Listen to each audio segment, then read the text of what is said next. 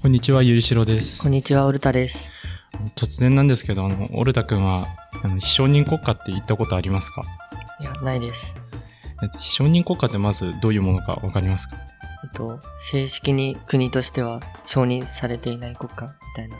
あまあ、大体そんな感じなんですけど、厳密に言うと、まあ、非承認国家って、まあ、大体どこも一つの国か、まあ、二つの国ぐらいには承認されてるんですけど、世界の大多数の国には承認されてない国家のことで、特に東欧とかに多くて、あと中国の中の新疆ウイグル自治区とかそこら辺もまあ非承認国家にと呼ばれることがあったり、アフリカの方のソマリランドとか、そういう紛争地域で自然に生まれた非承認国家とかがいっぱいあるんですけど、はい今回は特に有名な2つの非承認国家について紹介していきたいと思います。はい最初に紹介するのが北キプロスです。キプロス島ってどこにあるかわかりますか？キプロス島。キプロス島。いや、わかんないです。多分あのヨーロッパの地図とか見ると、あの地中海の東の方、トルコのちょっと西ぐらいにある島なんですけど、北キプロスっていうのは、キプロス島の北部にある、えっと、トルコが後ろ盾の国で、うんえっと、キプロス島は未だにギリシャ対トルコで紛争を続けてて、まあ、キプロス紛争って言うんですけど、それでトルコが、そのトルコ人の保護を目的に作ったのが北キプロスですな。るほど。今は休戦してて、比較的観光もしやすくて、外務省のホームページ見ても、うんあの、北キプロスっていうのがあるよってだけで別に行っちゃダメとかは書いてないんで、うん。まあ、比較的手軽に観光できる非承認国家です。はい。北キプロスの面白いところは、その首都のニコ、首都のニコシアっていう都市がうん。半分に分かれてて、その首都が南キプロス、あの、普通のキプロス共和国うん、と北キプロスで共有されてるんですよ。ほ例えるなら冷戦時のベルリンみたいな東ベルリン西ベルリンってそんな感じで分かれててそれでグリーンラインっていう線があるんですけど、はいそのグリーンラインを越えたら、まあ、北キプロスだよっていう線があるんですけど、う。はい。今すごい平和になってるんで別にパスポート1枚あれば24時間誰でもえー行き来できるみたいなオープンな承認国家になってます。なるほど。で、なんでこの国が生まれたかっていうと、もともとキプロス島って、あの、イギリスが領有してる島だったんですよ。はい。で、もともと昔から北部はトルコ人、南はギリシャ人、まあ大体2.8ぐらいの割合で、うん、うん。それで住んでたんですけど、トルコがさっき言った通り、あの、トルコ人の保護を目的に軍事介入して、それで北キプロスが生まれました。はい。だから今だと、あの、トルコに入った後に、イスタンブールとかから国内線で北キプロス行けるんですよ。おー。でも、北キプロスに国際、国内線で行ってしまうと、うん。あの、南キプロスとギリシャの法律で、うん。北キプロスに直接入国した人はもうギリシャとかに入れちゃダメっていう法律があるんで、で、北キプロスに直接入国して、北キプロスのスタンプをパスポートに押されちゃうと、うん。うん。ギリシャとかにはそのパスポートでは行けなくなっちゃうんで、えみんな対策であの別の紙にあのスタンプしてもらったりまずスタンプしないでくださいってなんかそういうのができるみたいなんー、で、えー、そういうのをやってるそうです。なるほど。あと北キプロスはさっき言った通り観光とか手軽にできるって言ってたんですけど、うんうん。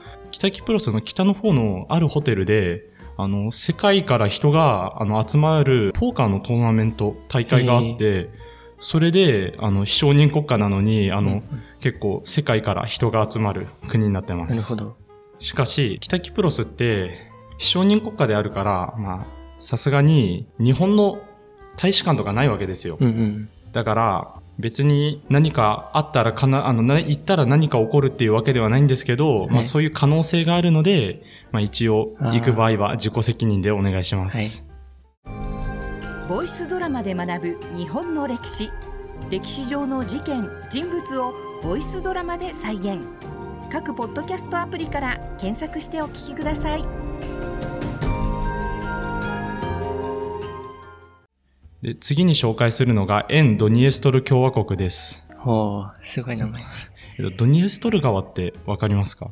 いや、わかんないですね。じゃあ、あの、ドニエプル川っていう、あ、ドニエプルがヨーロッパの方。そうそうそう。そのドニエプル川とドニエストル川は関係があって、その現地の、えドニエプル川はキエフ公国とかの歴史のとこで出てくるんですけど、うんうん。その現地の昔からいた遊牧民の言葉で、ドニエプル川は遥か遠くにある川、うんうん。ドニエストル川は近くにある川っていう、その結構地域に馴染んだ川だったんですけど、はい。え沿ドニエストル共和国っていうのはその沿って沿岸の沿、うんうん沿うって感じ。だからドニエストル川に沿ってある共和国なんですけど、はい。えっと、モルドバから独立を主張してる国で、うん。この国があることで有名なんですけど、それは、えっと、ヒントは、えっと、ロシアと東欧の関係なんですけど、わかりますか？な、何で有名かロ。シアと東欧、はい。ロシアっていうかソ連。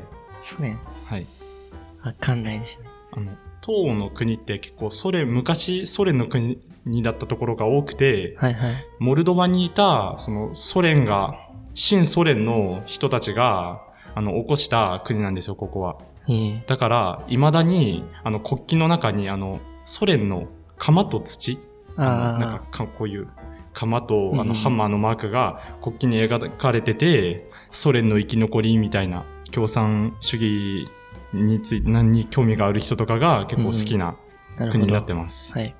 で、一応、この沿ドニエストル共和国は、表向きは、その国民投票をやったり、うん。投票で大統領を立てたりしてるんですけど、うん。実際は、あの、ロシアが介入してうん、結果を水増ししたり、えっと、政治に、その、駐留しているロシア軍、うんうん。あの、ロシアと仲がいいんで、ロシア軍が駐留してるんですけど、はい。そのロシア軍が、あの、政治に介入したりして、政治的には、まあ、さっき、北キプロスは比較的安定してるって言ったんですけど、これは対照的に、あんまりよろしくない政治をしている国あですー。なるほど。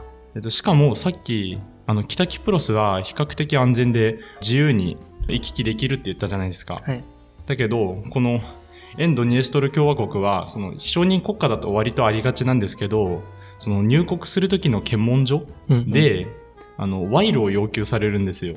なんか入り、なね。なんか入りたかったら、あの、金出せって。ほん本当はダメなんですけど、はい。なんかそういう賄賂が要求されたり、外務省のホームページで、モルドバのページを見ると、うん。エンドニエストル共和国がある地域は危険情報が出されてて、まあ基本危険情報があるところは行かない方がいいんですけど、うんうん。日本から行く人はほとんどいないです。はい北キプロスは割とどこからもいるんですけど、はい。エンドニエストル共和国は実はさっき言った北キプロスはトルコからしか承認されてないんですけど、うん。えっと、北キプロスは3カ国から承認されてます。で、その3カ国っていうのが、アブハジア共和国、南オセチア共和国、アルツァフ共和国です。へえ。で、多分どれも聞いたことないと思うんですけど、いですね。その3つもやっぱり非承認国家で、どれはいもロシアの後ろた後ろ盾があるはい。国で、で、おお互いに承認し合って、同盟も結んでるっていう風になってます。で、特にアルツァフ共和国だと、さっきの北キプロスと境遇が似てて、あの、ルーマニアと仲があのいい国なんですけど、はい。アルツァフ共和国は、アルツァフ共和国に入国してしまうと、アゼルバイジャンに入れないっていう風になってます。うんさっきの北キプロスに入ったらギリシャに入れないっていうのと一緒で。で、どれも、まあ、さっき言った通り、どれもその3カ国全部知らないよって思うと思うんですけど、はい。この3カ国どれも昔ソ連の国で、未だにあの、そのソ連の時代、共産主義の時代に戻りたいっていう人たちが起こした国家になってます。最後に、これ非承認国家はどれも、非承認国家とはいえども、あの、彼らなりにうんイデオロギーを持ってて、うん。例えば中には他の民族に虐げられて、あの、そこから独立するために、その国家を作ったっていうところもあるので、はい。その過度に国家を馬鹿にしたり、うん冷やかしで行くのはやめた方がいいと思います。いいですね、それは。以上で非承認国家の話を終わりにします。ご清聴ありがとうございましたありがとうご。ざいました。